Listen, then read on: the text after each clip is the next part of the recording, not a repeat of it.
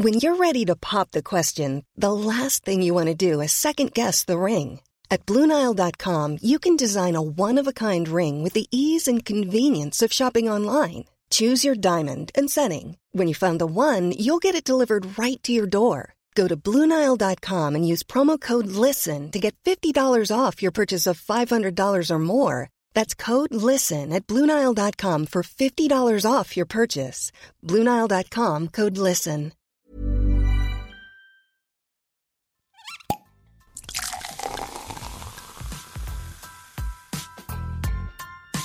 Eine Frage des Geschmacks. Der Falstaff Gummi Podcast.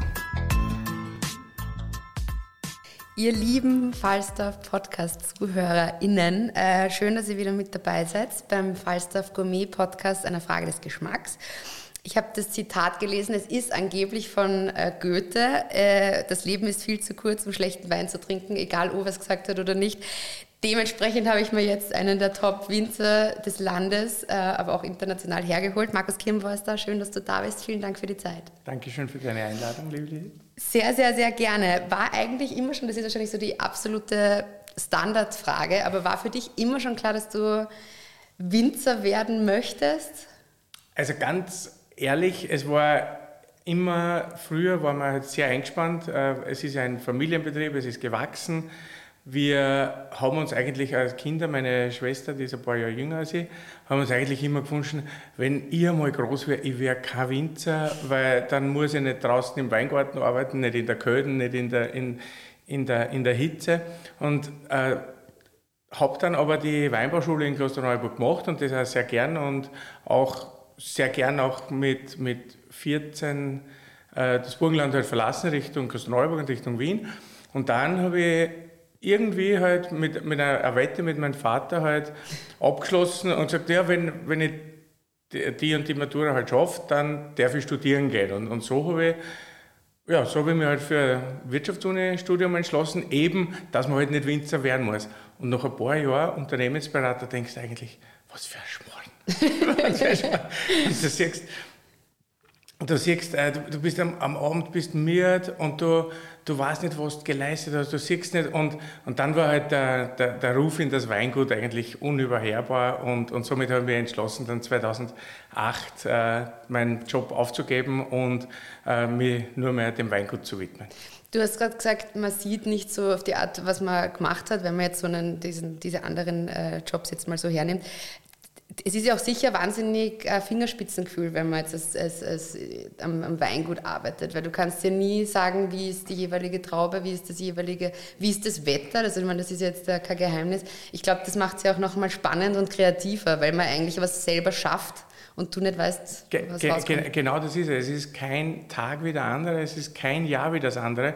Du kommst eigentlich nicht in ein Hamsterrad hinein, wie du halt in andere Jobs halt leicht einrutschen würdest, weil du bist immer gefordert. Also heuer war es halt extrem vom Pflanzenschutz her, weil wenn du, wenn du die Weingärten alle biologisch bewirtschaftest, dann musst du schauen, dass die Trauben gesund sind. Da kannst du nichts mehr reparieren. Und wir sagen ja, unser, unser Slogan ist ein Königreich für eine Traube. Und das bedeutet auch, dass die Traube ist das Wichtigste und du kannst im Köller nur mehr das erhalten, was die Natur gegeben hat. Also wir sind ja keine Winemaker, wie, die, wie es auf Englisch mhm. heißt, sondern der Winemaker ist die Natur und wir sind nur die Weinbegleiter. Mhm. Von der Traube bis in die Flasche. Äh, was ich auch irgendwie nachgelesen habe äh, im Zuge der Recherche, äh, dass bei euch so die, die, das Motto auch ist oder die Philosophie Harmonie von Wein und Holz. Du hast jetzt eben gerade gesagt, was bei euch so das Slogan ist.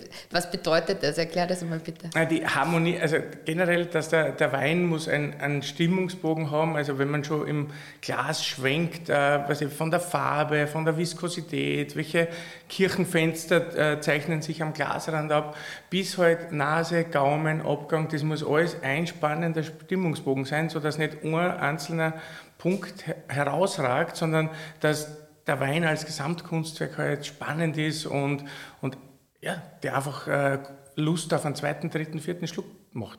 Das heißt, da geht es um Traube, Lagerung und das alles spielt dann zusammen, damit am Ende im Glas das Genau, also wir reden jetzt schon speziell von Rotwein, weil wir haben ja 90 Prozent ja. Rotwein und der muss halt im Holz ausgebaut sein, damit er auch durch die lange Zeit im Holz auch sich setzen kann, sich formieren kann, sich bilden kann. Und da ist halt die richtige Wein-Holz-Kombination ganz, ganz entscheidend und auch die Dauer, wie lange bleibt der Wein drinnen. Mhm. Du sagst, du hast 2018 deinen äh, Wirtschaftsjob sozusagen äh, niedergelegt, machst es ja jetzt dann, abgesehen davon, dass du natürlich damit groß geworden bist, machst es jetzt aber natürlich selber äh, auch schon relativ lange. Äh, was würdest du sagen, ist so das äh, Wichtigste, was, ein, was einen guten Winzer, eine gute Winzerin auszeichnet? Was muss man haben? Oder ich meine, Übung macht den Meister, kann es vielleicht auch ein bisschen sein, aber was also, ist das Wichtigste? Also ich sage immer, die zwei wichtigsten Werkzeuge von, oder die drei wichtigsten Werkzeuge eines Winzers ist halt der, der Weinheber, das Glas und die Uhr, also die Zeit. Äh, und, und das muss man halt abstimmen. Und ja, man muss sich schon immer voraus sein der, der Vegetation, dass man sieht, okay, heuer wird es eher ein feuchteres Jahr, heuer wird es ein trockeneres Jahr, das muss man alles antizipieren und da legt man schon im Frühjahr den, den Grundstein für die Qualität, die man dann im Herbst einfahren kann. Also da eben diese, dieses Fingerspitzengefühl, Erfahrung, verkosten, verkosten, verkosten und, und ja, einfach zuhören, Gespräche, ja, sehr schon also nicht, nicht alles gleich über den Haufen schmeißen wollen, was irgendwer anderer gemacht hat oder eine andere Generation gemacht hat, sondern dass man sich äh, eben selektiv alles außerpickt, was, was für seinen Wein, für seinen Standort, für seine Lagen halt das, das Beste ist. Und da ja, mit offenen Augen durch die Welt gehen und von anderen lernen und am, am die billigsten Fehler sind die, wenn man, die man von anderen sieht. und, halt, und, und auch, was die anderen natürlich gut machen. Also, weil, wenn wer einen guten Wein hat, dann muss man das auch sagen. Also nicht sagen, ne, viele Leute suchen immer das, irgendwas auszusetzen am Wein. Aber wenn ein Wein gut ist, dann soll man das auch sagen. Wann ist denn, oder wie schafft man es denn, dass man das Weingut zu den Besten des Landes kommt. Also ich meine, es gibt ja eben, wie du gerade gesagt hast, immer irgendwelche Kritiker, die generell alles kritisieren müssen. Äh, es gibt aber trotzdem so einen, Grund, äh, einen Grundstock an Weingütern, die einfach für Österreich oder für Regionen äh, und ihr seid ja im Burgenland zu Hause, ihr seid da einfach ein, ein, großer Name, das Phantom, also da gehen wir noch, nachher eh noch drauf ein, hat Weinbaugeschichte geschrieben. Also was muss man haben, dass man wirklich als Weingut da so zu, den, zu der obersten Liga zählt? Naja, also gerade was die Kritiker und so und die Eifersüchtler betrifft, also da kann ich Gott sei Dank nicht so äh, mitreden, aber mein Vater kann da Geschichten erzählen, was da, was da für, für Prügel in den Weg gelegt werden. Also da, das ist Gott sei Dank nicht mehr so, weil früher war das schon, waren schon die Hackeltier, also gerade wenn man so halt am, am Weg nach oben ist, wenn man dann einmal oben ist, dann schwimmt man leichter auf. Was ganz wichtig ist, ist eine Mission. Also das heißt, du musst, du musst ein Leitbild haben, du musst wissen, was will ich und sei, wenn, will ich zu den Besten zählen, will ich zu den Größten zählen, will ich zu den meist interpretierten, meist kopierten mhm. und weil wenn die wer kopiert, dann hast du nicht alles falsch gemacht. Nein, da hast du es geschrieben, bestimmt. Also, aber wichtig ist halt die, ja, du, du, du musst ein, eine, eine, eine Vision, eine Mission und das halt dann auch immer weiterentwickeln und, und ja, einfach nicht stehen bleiben. Und wenn wir schon bei der Kritik sind, ich meine, ich habe es jetzt gerade vorher angesprochen, oder beziehungsweise du hast es auch gesagt, ihr macht es vor allem natürlich Rotwein. Äh, einige Weine sind auch für euch, also das, die, die, die sind auf der obersten Liste immer gerankt und so weiter. Wie kritisch bist du dann, also jetzt in, in, in normaler Hinsicht, aber zwangsläufig, wenn man Know-how hat und das selber auch macht, schaut man das ja ganz anders an. Also ich, ich verkoste anders. Wie kritisch bist du bei dir und bei anderen? Ja, muss ich sagen, dass ich bei, bei anderen weniger kritisch bin wie bei mir selber. Mhm. Und was du vorher angesprochen hast, die, diese Harmonie aus Wein und Holz, das ist ein, ein, ein riesiger Entwicklungsschritt und der ist mir persönlich auch wichtig, weil gerade in den Zeiten, wo das österreichische Rotweinwunder so begonnen hat, äh, Anfang der 2000er, das waren halt die Zeit der Biberweine. Und da waren halt sehr viele Weine, die vom Holz erschlagen worden sind, wo das falsche Holz, die falsche Dauer und die werden dann nie zu dieser Größe aufsteigen können, als wenn man die richtige Balance zwischen dem Power des Weines und der Kraft des Holzes wählt. Und wenn wir eh schon über äh, die Weine reden, beziehungsweise warum genau, oder magst du das ganz kurz erklären, warum zum Beispiel unter anderem jetzt das Phantom äh, so, äh, so einen Erfolg gehabt hat und auch so geschichtsträchtig ist? Ja, also da gibt es da gibt's eben zwei, zwei Zeitpunkte und das erste war 1987, das war der, der, die Initialzündung vom Phantom, da war der erste Jahrgang und das war eine Zeit, da war in Österreich gerade der Weinskandal, noch immer das strengste Weingesetz der Welt. Und da gibt es eben diese sogenannte Rebsortenverordnung, wo eben dezidiert vom Bundesministerium eine, eine Liste der Rebsorten erlassen wird, die für Qualitätswein erlaubt sind. Und das stammen halt alle aus der Monarchie, aber die Rebsorten, wo die teuersten Weine der Welt daraus bestehen, Cabernet, Merlot, Cabernet Franc, die waren einfach nicht in dieser Qualitätsrebsortenliste drin. Mein Papa hat die aber schon angebaut gehabt, hat aber jetzt keinen Qualitätswein aus diesen Trauben machen dürfen. Und da hat man dann eben eine Sondergenehmigung bekommen, wo sie einfach gesagt haben, naja, wir wissen das nicht, weil Blaufränkisch darfst du nicht aufschreiben, weil ja was anderes auch dabei ist. Cabernet darfst du nicht aufschreiben, weil das verboten ist. Also jetzt überlegt euch einen Fantasienamen. Und so war halt die, der Ball zurückgespielt und dann hat man eben diese Ausnahmegenehmigung bekommen und so hat man halt diesen Fantasienamen, die, die erste Rotwein-Brand, das Phantom halt ins Leben gerufen, um hier das Geheimnisvolle und das Mysteriöse vom Namen, vom Etikett in den Wein rüber transportiert. Das war der erste Zeitpunkt. Und der zweite Zeitpunkt, was dann wirklich einen, einen, einen Boost gegeben hat, war 2010 war eben so ein Annus Horribilis im, im österreichischen Rotwein Bau, weil das war, da hat nichts, da hat nichts passt. Okay. und da haben wir uns dann kurzerhand entschlossen, äh, wir bringen in dem Jahrgang gar kein Phantom auf den Markt. Also wir canceln das zur Gänze. Mhm. Und das war ein sehr langes Jahr dann und die teuerste Werbeaktion unserer Geschichte, weil du verzichtest da auf über ein Drittel vom Gesamtumsatz, ja, wenn nicht noch mehr. Und und dann hat es aber dann so einen Nachfrageboom gegeben und da haben wir dann auch begonnen mit diesen, mit diesen mysteriösen Sujets auch zu arbeiten, so dass jeder Jahrgang jetzt ein spezielles Sujet bekommt und das hat halt der, der Marke extrem gut getan und, und auch dem Ansehen des Weines und des Hauses. Mhm. Du hast das jetzt eh auch schon angesprochen, beziehungsweise wir vorher auch schon. Ähm die natürlich ist jedes Jahr anders. Du hast gesagt, man kann es nicht vorhersehen, weil es nicht weißt. Also man kann ungefähr vielleicht mal glaub, also irgendwie schätzen, wie das Jahr ungefähr wird, aber im Endeffekt weiß das ja doch nicht.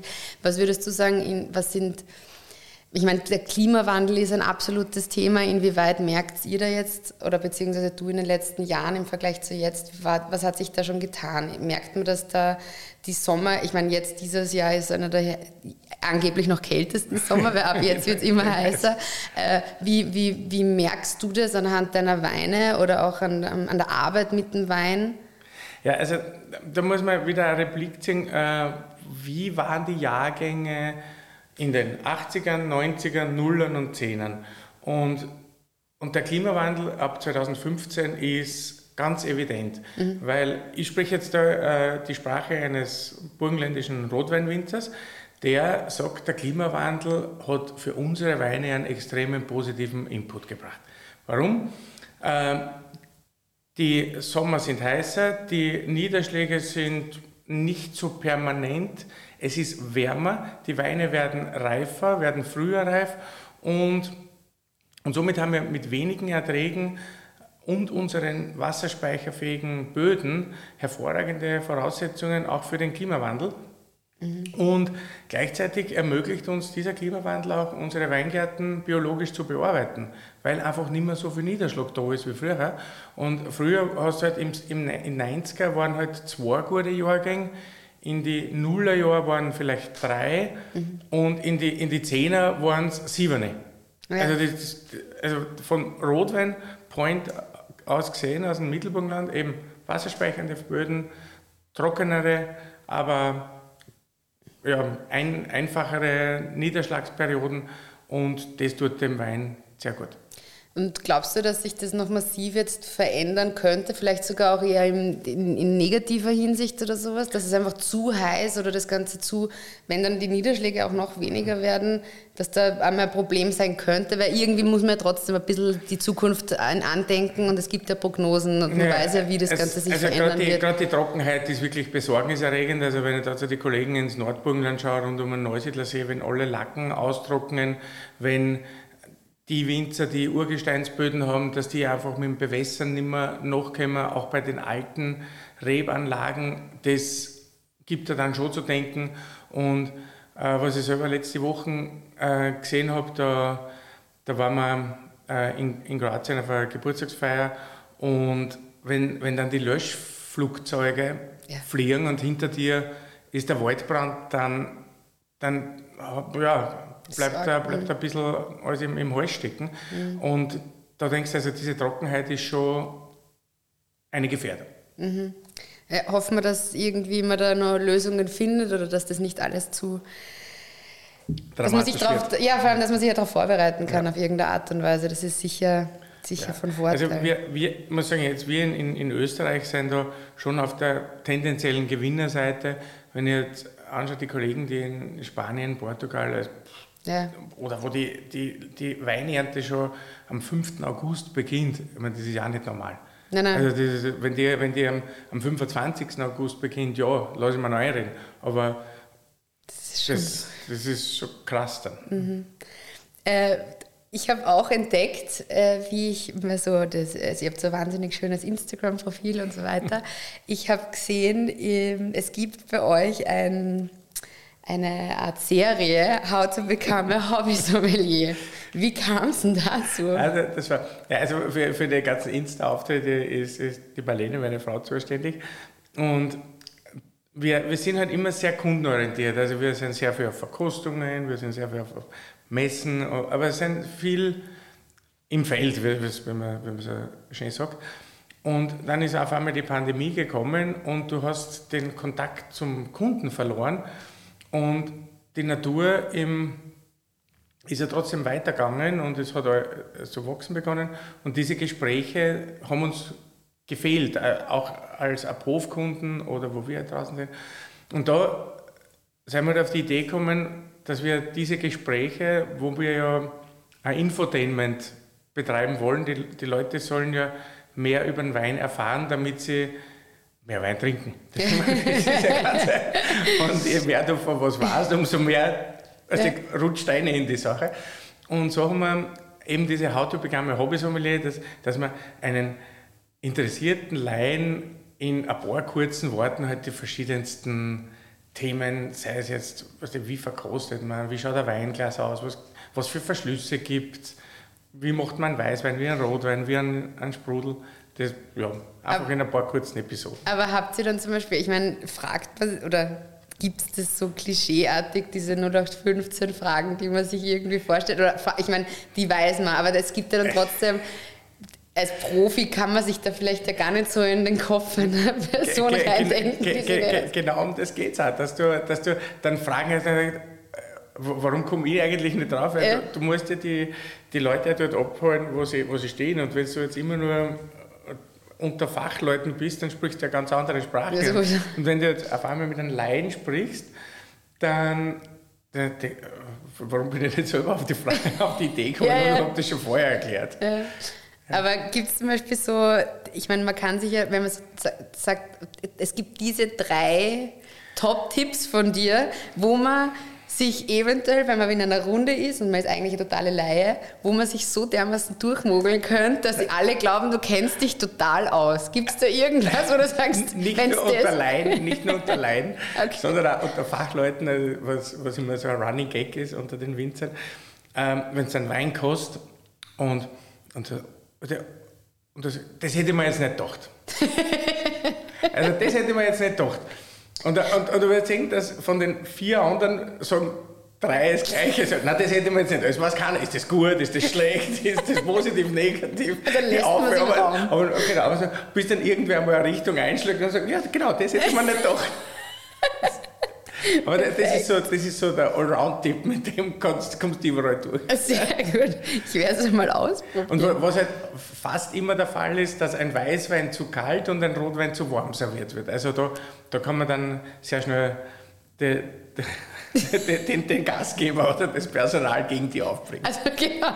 der Weiß ist ja viel zu kalt und der Rot ist ja viel zu warm. Also dann, dann, dann machst du das sehr schnell. Wie ist das, wenn, wenn, wenn du jetzt zum Beispiel essen gehst oder sowas und zwangsläufig dann irgendwie mit Weinbegleitung das Ganze, also bist du dann auch so, dass du dann da sozusagen Kritik übst, indem du sagst, hey Leute, der Wein geht, also viel zu kalt oder nicht? Also man sagt, also ich würde das von mir selber nicht behaupten, aber ich habe halt noch nicht widersprochen, ich sei ich sei ein guter Gastgeber, aber ein schlechter Gast.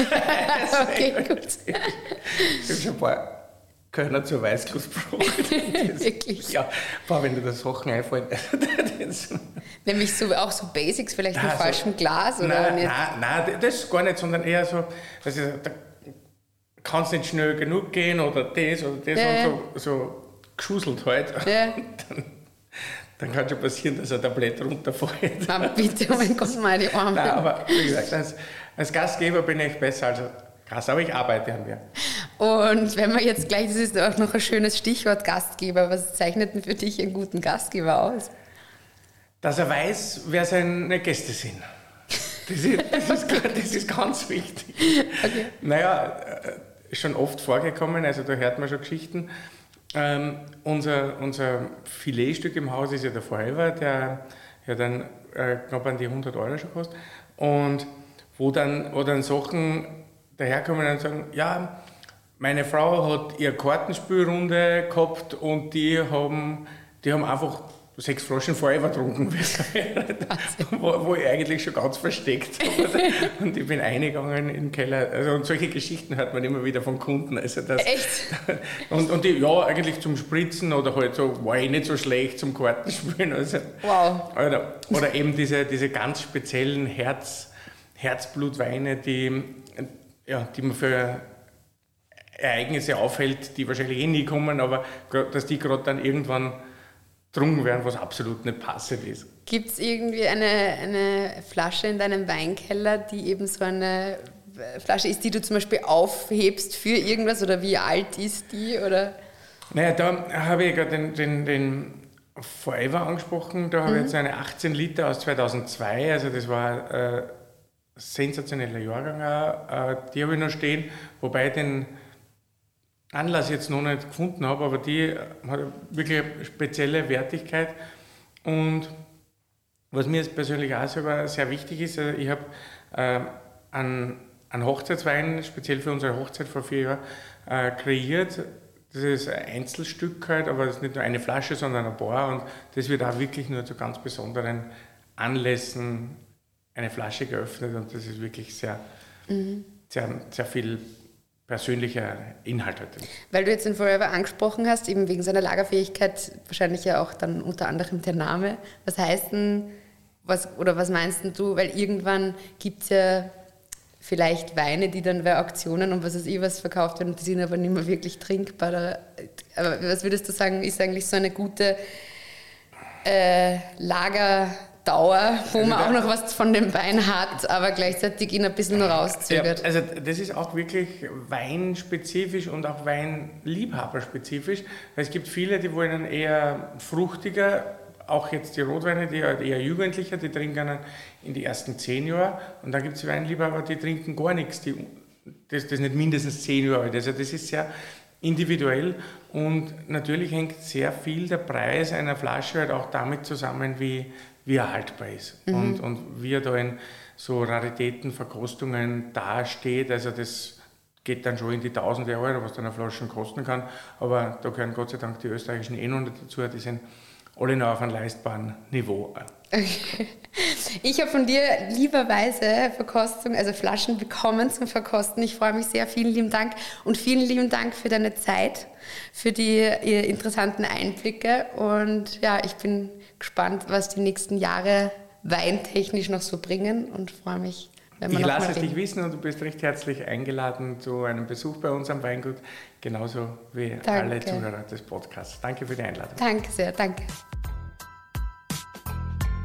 Alle Infos und Folgen findet ihr auf falstaff.com slash podcast und überall, wo es Podcasts gibt.